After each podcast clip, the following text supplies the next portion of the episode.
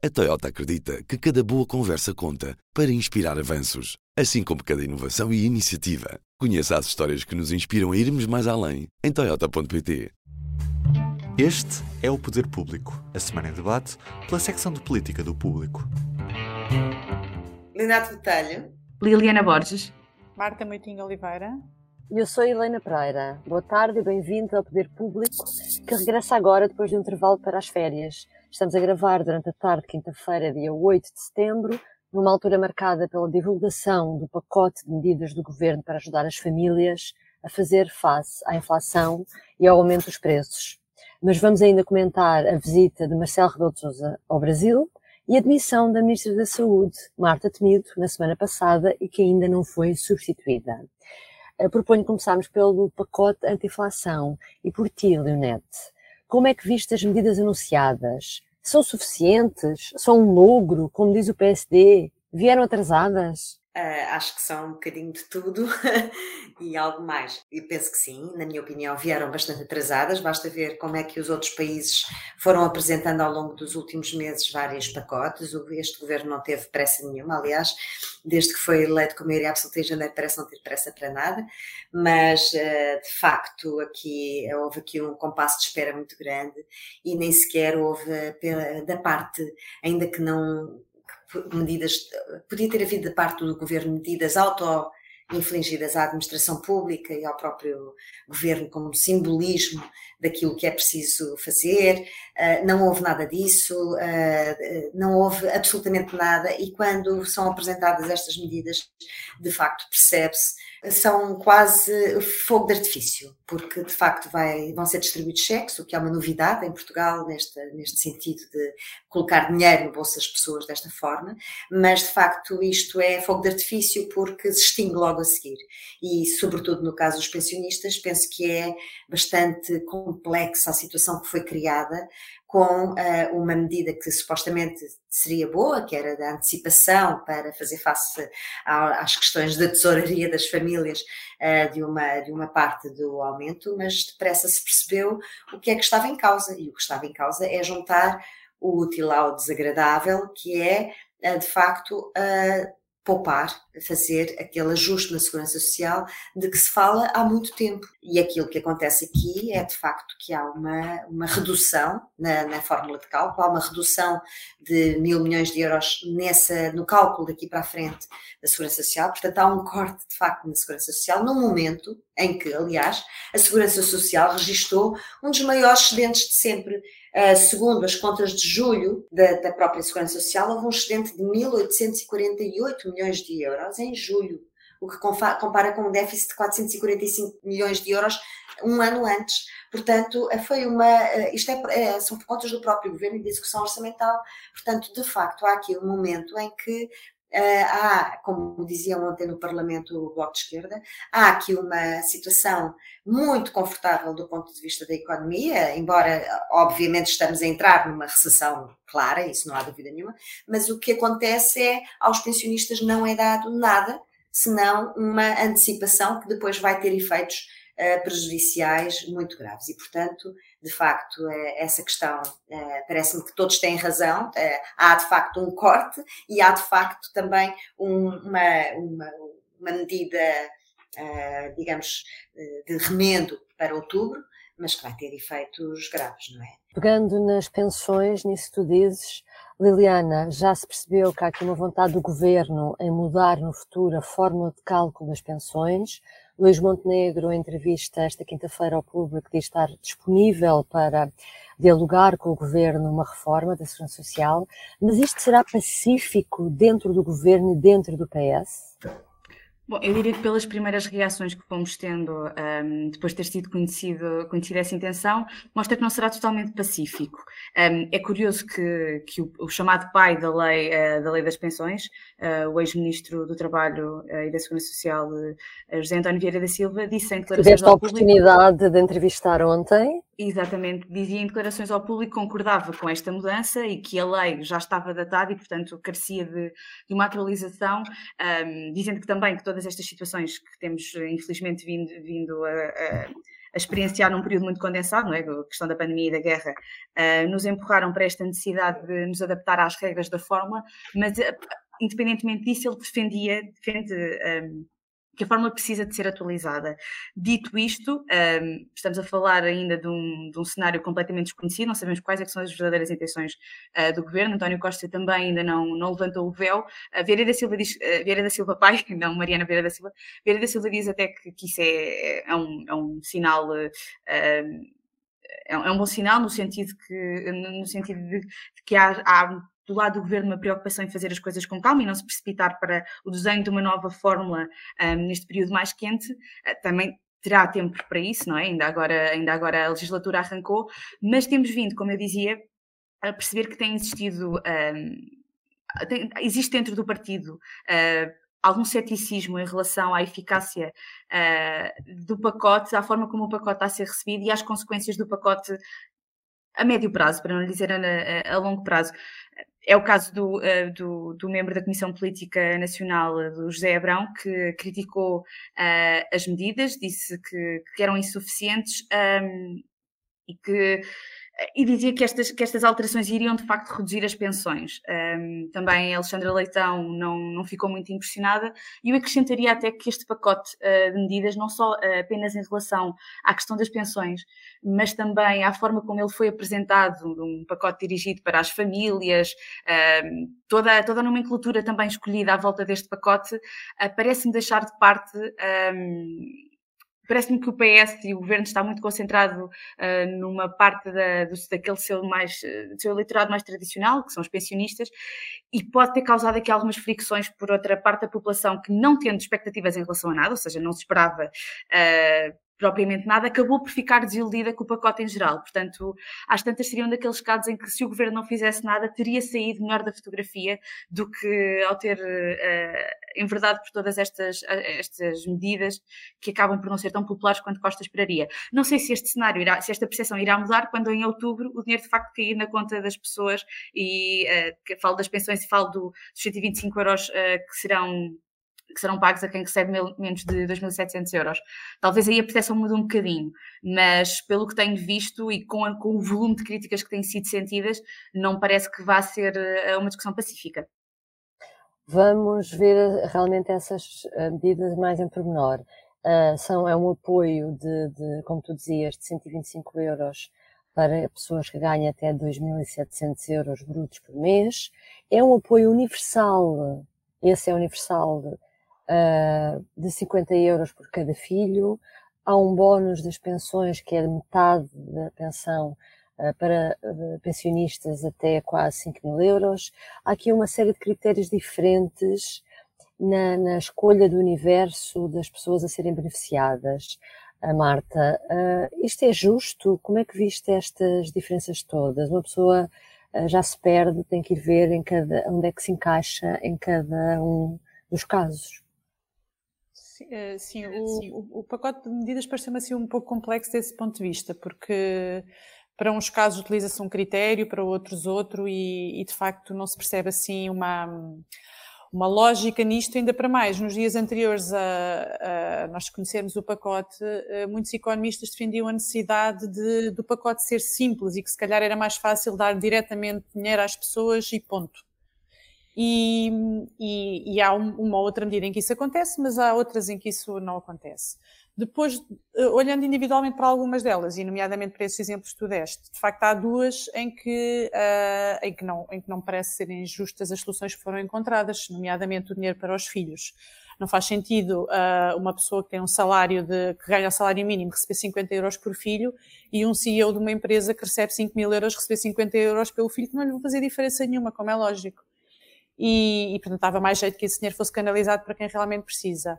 Uh, depois, no caso das pensões, o que acontece nas pensões é apenas uma antecipação de tesouraria, não há um extra. Uh, quando chegarmos ao final de 2023, o pensionista recebeu exatamente o mesmo que ele previa que ele tivesse recebido. Uh, portanto, e ainda com a agravante de, como foi suprimida uma parte desse dinheiro que foi retirado como despesa permanente, ele já não entrar dali para a frente nas contas das pensões e, portanto, para os pensionistas também acabou por não ser uma medida, uma medida boa. Uh, não sei exatamente se as pessoas. Eu acho que as pessoas vão perceber isto quando as, quando as contas começarem a chegar para pagar e quando este dinheiro começar a chegar, elas começarem a fazer contas a perceber que de facto isto fica tudo não muito diluído, não é? Que, isto não co que este dinheiro não vai cobrir sim, isso. Sim, sim, e que fica tudo muito diluído. E depois há aqui outra área que não está ainda coberta, e não sei se alguma vez estará, uh, que é a questão de quem paga empréstimos à habitação. Quem, quem paga empréstimos à habitação vai ver a sua casa, uh, as despesas com uh, o empréstimo ficarem muito mais caras nos próximos tempos. Sobre isso não houve nada, o governo não disse não nada. Não houve nada, não, ficou tudo em aberto e, e, e, não sei se haverá, porque eu penso que não houve sequer nenhum sinal de que isso esteja a ser pensado. Uh, portanto, uh, isso é realmente muito importante porque nós sabemos que representa uma fatia muito grande dos orçamentos das famílias e que Portugal é um país de proprietários, portanto, uh, isso, isso conta Há muita muito. gente que vai ser afetada. Sim. Uh, cruzando agora rapidamente o Atlântico, Leonete, vamos ao Brasil. Gostava de, de falar aqui da forma como Marcelo Rebelo de Sousa foi uh, usado, achas que eu poderia dizer usado por Bolsonaro, uh, naquela imagem em que o presidente, o presidente brasileiro e candidato presidencial cola o presidente português a uma bandeira do Brasil, onde, em vez de estar ordem e progresso, se lê Brasil sem aborto, Brasil sem drogas. Marcelo foi apanhado e isto era previsível? Olha, Helena, naturalmente que uh, Marcelo foi apanhado, mas isso era completamente previsível. E eu diria que essa imagem dessa bandeira, que também desconheço se o próprio Bolsonaro a conhecia, quer dizer, não, não, não, não temos uh, todo o filme de, dessa bandeira, mas é um símbolo claro, uma imagem clara daquilo que era completamente previsível. E Marcelo Rebelo Sousa já conhece Jair Bolsonaro o suficiente para se poder ter precavido de ser uh, usado a sua a sua imagem, o seu boneco e, e, no, e no limite, obviamente, a representação de Portugal para um momento de campanha eleitoral como aquela que foi. E, portanto, há um ano, quando uh, uh, Marcelo Rebelo Sousa foi recebido por Jair Bolsonaro, já tinha havido, veio-se saber mais tarde, pela, pelo, por um jornal brasileiro, já tinha havido um grande desconforto em relação a piadas de cariz sexual nesse almoço uh, e à falta de cuidados. Ainda estávamos na altura das máscaras, né? Da pandemia, sim. Depois houve, há dois meses apenas, aquela situação em que uh, Jair Bolsonaro convida e desconvida Marcelo Rebelo de Sousa para um almoço porque não gostou de que ele estivesse antes com Lula da Silva. Portanto, uh, estamos em campanha eleitoral Sinceramente, eu acho que uh, isto era previsível. Não podemos não, não podíamos não, não podemos não podíamos adivinhar o que é que ia acontecer, mas naturalmente era completamente previsível e que alguma é, coisa ia acontecer. Pelo, exatamente. Eh, aliás, eh, mesmo não, não Sabíamos nós ontem que aquele discurso que foi feito por Jair Bolsonaro não foi já na presença de Marcelo Rebelo de Sousa e dos outros chefes de Estado e representantes de chefes de Estado, mas quer dizer, ah, toda a situação é, era previsível, as personagens eram, são conhecidas, a sua forma de atuar é conhecida, mas Marcelo Rebelo de Sousa, mais uma vez, também foi igual a si próprio e, portanto, se não se pode queixar senão de si próprio. E, portanto, agora é pena, é pena porque hum, era escusado. Nós estávamos, uh, ele que está sempre com tantos cuidados com as campanhas eleitorais e a não intervenção, uh, uh, o que é que aqui pesava mais? Ah, o Presidente de Portugal não veio à cerimónia do, do bicentenário, ou, ai, o Presidente de Portugal preferiu não participar numa sessão em plena campanha eleitoral. Quer dizer, há opções que se fazem e ele fez a sua. Marta, eh, mudando de assunto, a Ministra de Saúde, a Marta Temido, demitiu-se há mais de uma semana. Entretanto, passados estes dias todos, que tivemos a oportunidade de ver hoje, porque foi ao Conselho de Ministros, à Conferência de Imprensa do Conselho de Ministros, apresentar a regulamentação do Estatuto do SNS. O que eu te pergunto é se ela não devia ter sido já substituída, como é que viste o facto de António Costa ter dito que ela ficaria até dia 15 para apresentar essa, essa regulamentação e ela ter dado, por assim dizer, corda aos sapatos e acabado o trabalho mais cedo e uma semana antes ter apresentado em de Ministros o diploma. A situação que aconteceu desta vez, eu penso que nunca tinha acontecido uma, uma situação assim deste género, de se prolongar tanto, por tanto tempo a saída de um, de um ministro, ainda por cima de uma pasta tão relevante e, com, e que está tão debaixo dos holofotes com tantos problemas na área da saúde, foi de facto vista como sendo estranha e desconfortável para, para a ministra e foi bastante desconfortável de facto e isso foi muito evidente. Mesmo dentro da, da área socialista e do próprio governo, houve, houve notícia de questões eh, relacionadas com a saída dela, de que tinham sido, de que havia quem visse isso de uma forma desconfortável que se viu agora foi que a ministra decidiu dar corda aos sapatos e fez bem, porque de facto seria bastante, é bastante humilhante a situação pela qual ela está a passar e assim tenta de alguma forma pelo menos encurtar o prazo a metade. Mas também o que me pareceu foi que foi um bocado desnecessário, isto parece-me quase um castigo, porque o que Costa invocou era que a ministra tinha que ficar até apresentar, até ser aprovado o estatuto do SNS. E o que eu vi agora na conferência de imprensa que acabou de acontecer, e portanto pode notar aqui a falhar qualquer coisa, foi que ela só falou de como é que ia ser escolhida a pessoa que vai dirigir, eh, que vai ser o, ser o, CEO, ter a figura de CEO do, do, SNS. do SNS. Ou seja, não foi para escolher um nome que já seria muito estranho, uma ministra de saída escolher um nome para um ministro que vai entrar, um ministro ou uma ministra que vai entrar. Mas quer dizer, também prolongar uh, a saída de uma ministra uh, durante uma semana para ela depois dizer, não, isto é por resolução de Conselho de Ministros, não sei se é resolução de Conselho de Ministros, mas é uma coisa assim deste género. Um, o procedimento da escolha dessa pessoa, quer dizer, não, não, era, não havia propriamente uma necessidade, não me pareceu que houvesse uma informação relevante sobre o estatuto do SNS que ela tivesse dado agora que justificasse prolongar uh, o mandato dela à frente do, do, do Ministério. E, portanto, uh, foi uma situação muito desconfortável para, para Marta Temido. Ela sai, sai numa situação muito difícil e acho que deve ter pensado que devia ter saído, não devia ter integrado, integrado este governo. E eu fiquei, continuo sem saber quais foram as condições que levaram a sair desta vez, porque ela não respondeu a isso diretamente. Quase que também não deixaram falar nesta conferência. É, também é verdade. Bom. Já falamos sobre isso. exatamente. Já falamos dessa uh, parte. Exatamente, exatamente. Liliana, António Costa, recuando um bocadinho àquele momento realmente em que a Ministra apresentou a demissão e depois que António Costa vai falar nos jardins do, uh, do Palácio de São Bento a explicar aos jornalistas o que é que tinha acontecido.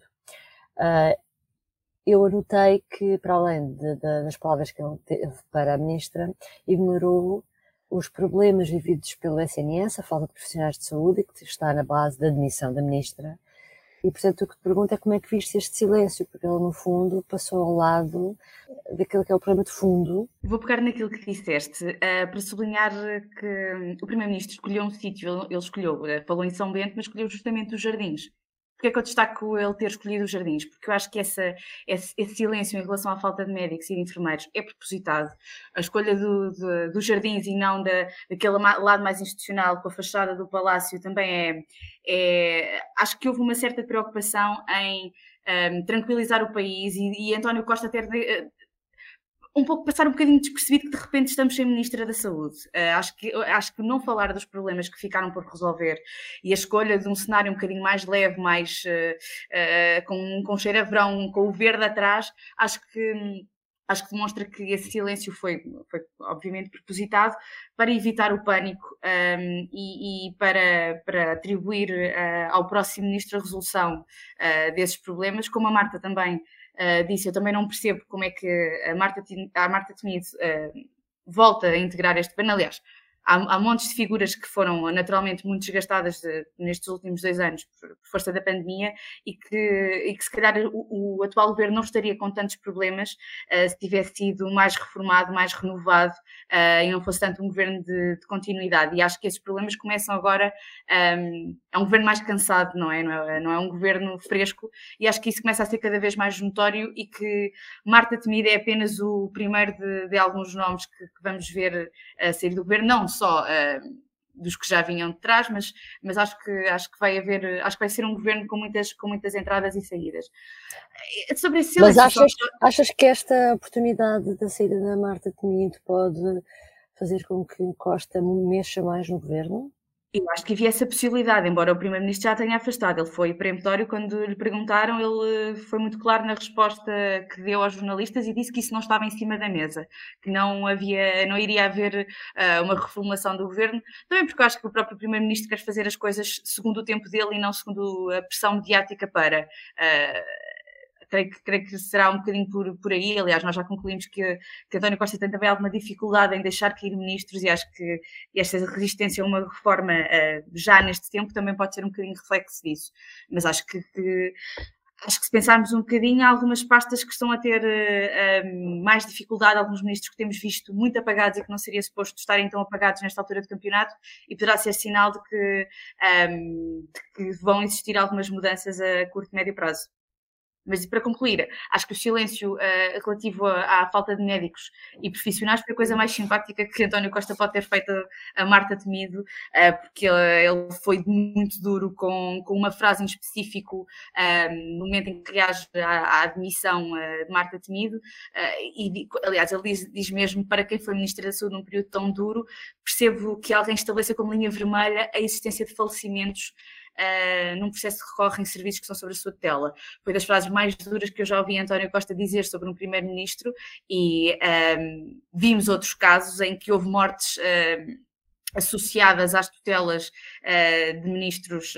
Não levaram admissões levaram a missões, ou que levaram a missões muito tardiamente, eh, tardiamente ou que demorou algum tempo, mas o caso da morte de, do cidadão ucraniano nas mãos do CEF, por Eduardo Cabrita, não apenas a morte do, do trabalhador da A6, uh, eh, os casos de Pedrógão, nós nunca ouvimos estas palavras tão duras e tão uh, a relacionar, tão, a responsabilizar tão diretamente a morte de, de, alguém a um ministro como ouvimos António Costa. Eu acho que houve outra frase dele muito dura, porque ele às tantas diz que o que os ministros, pronto, que eh, mudar de ministros traz uma energia diferente, mas que pronto, as políticas são as mesmas, que desvalorizam um bocadinho o papel que cada um de nós pode ter nos sítios onde nós estamos. As pessoas fazem diferença na forma como fazem as coisas e a energia que as pessoas levam para as coisas acaba por. A, a, a política às vezes até pode ser a mesma, mas ela até parece diferente.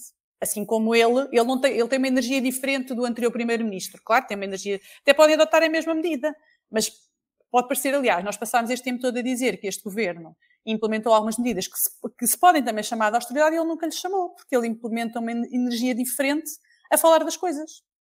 É verdade. Isso foi eh, bastante e... duro também para todos os ministros, porque eu, eu sendo, se fosse ministra dele, pensava: ok, tá, não sei se quer então, voltar. Nós, não, acho que pessoas estão aqui a fazer a diferença, não é? Uh, vou, vou a letra oh, muitas Olha, sabes o que é que eu digo? Habituem-se. Habituem-se, ele é assim. Os seus ministros. De silêncios, queria só destacar também o silêncio que houve na generalidade dos colegas de Marta Temido, uh, com exceção do ramo de flores enviado por Ana Mendes Godinho para o Ministério da Saúde. Ah, foi a Ana Mendes Godinho, olha, não sabia. Foi a Ana Mendes Godinho. Nós escrevemos, Helena. foi o motorista da Ana Mendes Godinho que, que, foi lá enviar um buquê de flores para o, uh, ao Ministério da Saúde no próprio dia em que se soube da, da demissão. Sim, sim, sim. Uh, portanto, foi, tirando isso, houve aqui um. Uh, Marta Temido ficou um bocadinho. isolada. Isolada. E, e estamos a falar de uma ministra que há um ano exatamente estava no palco do Congresso do PS a receber das mãos de António Costa um cartão de militante e quando foi a Coimbra, cabeça de lista, uh, uh, ela ainda não esclareceu também se continuará como deputada no Parlamento, ela foi cabeça de lista em Coimbra e durante a campanha o nome dela em Coimbra foi mais ouvido do que o nome do próprio Primeiro-Ministro. Portanto, ficou silêncio. Ficou silêncio em várias formas, em vários momentos. Bom, para terminar, não em silêncio, mas com outro registro, vamos terminar com o público notório. Leonete, o que é que trazes hoje? De facto, aquilo que, que, que, vocês têm estado a dizer, sobretudo sobre uh, o governo e os membros do governo. Estamos aqui perante um governo claramente cansado, mas mais do que cansado, e, e, assiste-se já a uma competição uh, muito flagrante entre, entre os membros do governo e alguns em especial, uh, que, que, se torna, começa a se tornar, a tornar cada vez mais notória. Estamos a só com um governo de quatro meses, mas parece que estamos em fim de ciclo. Uh, conferência de imprensa de quatro ministros na terça-feira de manhã, uh, com o Ministro das Finanças a liderar a apresentação do pacote das medidas anti-inflação. Foi muito engraçada, porque via-se perfeitamente aquela, o, a competição que já existe neste momento e que já transborda entre o Medina e o Pedro Nuno Santos, nomeadamente porque uh, o Pedro Nuno Santos, o, o Medina demorou uma hora a dar a palavra a Pedro Nuno Santos, voltou a dar-lhe ao fim de duas horas e, para uma curta intervenção, e no final, finalmente, porque o Pedro Nuno Santos já dava saltos na cadeira, deu-lhe a palavra para, para fazer, e o Pedro Nuno Santos acabou por fazer a intervenção política que faltava àquela conferência de imprensa uh, para responder àquilo que a oposição já tinha dito na, dito na véspera, e o Medina sentiu necessidade de fechar a conferência de imprensa dizendo que estava ainda mais aborrecido que Pedro Nuno Santos. Literalmente com estas palavras. Portanto, depois há aqui todos um, vários sinais que, como a, a saída de Marta Temido, que foi anunciada pela própria uh, ao, ao, cair já de madrugada, não é? Portanto, sem dar tempo, pelos vistos, ao gabinete do Primeiro-Ministro para, um, para trabalhar politicamente a, a, sua saída, com depois aquela conferência de imprensa, como já destacou a Liliana e, com, e a Marta, uh, um bocado humilhante para a própria Ministra, uh, e, portanto, estamos aqui, de facto, com um governo muito cansado uh, e só tem quatro meses, faltam-lhe quatro anos e dois meses. É isso. Tempo. Liliana, que trazes? Qual Bom, é eu estou eu estou na Academia Socialista um, do PS, precisamente na batalha, e, uh, e, e, trago, trago o quê? Trago uh, a resistência do Primeiro-Ministro a vir aqui à batalha, porque, portanto, nós estamos aqui desde ontem, ficaremos, desde ontem, desde uh, quarta-feira, ficaremos aqui até à próxima terça, e uh, todo, todo, todo, primeiro, numa primeira fase com a Academia Socialista, depois uh, serão as jornadas parlamentares, Todos os momentos acontecem na batalha, à exceção do comício onde estará presente António Costa, que, que, no domingo faz questão de discursar em Leiria. Eu não sei se isto terá a ver com algum trauma que, que batalha, que, que, que a batalha lhe deixou com o Congresso de, de 2018, em que Pedro Nuno Santos fez saber da sua ambição um, à, à, liderança do partido e que obrigou uh, António Costa a dizer que ainda não estava em idade de se reformar. Certo é que uh, não iremos ver. Uh, o primeiro-ministro aqui na batalha. Eu acho, acho curioso esta, esta escapadela da, da caravana socialista para a Leiria para evitar que, que o primeiro-ministro aqui venha. Eh, Costa foge da batalha. Mas a batalha Marta. anda atrás dele. Marta, e tu? Olha, eu vinha para aqui uh, sem público e notório, mas uh, a ministra Vieira da Silva resolveu o problema. E então um, ehm, nós acabámos de ver a conferência de imprensa da, do Conselho de Ministros e descobri uma nova capacidade, potencialidade, um novo poder da super-ministra, que é super poderosa, que é o de vigiar o que os outros dizem. Porque quem esteja com alguma atenção ao que foi a conferência de imprensa consegue ver uma coreografia incrível e consegue ver a Mariana Vieira da Silva uh, a vigiar palavra por palavra do que Marta Temido dizia na conferência de imprensa, que foi a última enquanto Ministra da Saúde. Uh, e pronto, era isso que eu queria destacar porque é um fecho assim apoteótico para a Ministra da Saúde. Vivemos todos novos tempos, não é? em várias dimensões. Bom, obrigada por nos ter acompanhado. Ficamos por aqui esta semana. Até breve. O público fica no ouvido. A Toyota acredita que cada boa conversa conta para inspirar avanços, assim como cada inovação e iniciativa. Conheça as histórias que nos inspiram a irmos mais além em Toyota.pt.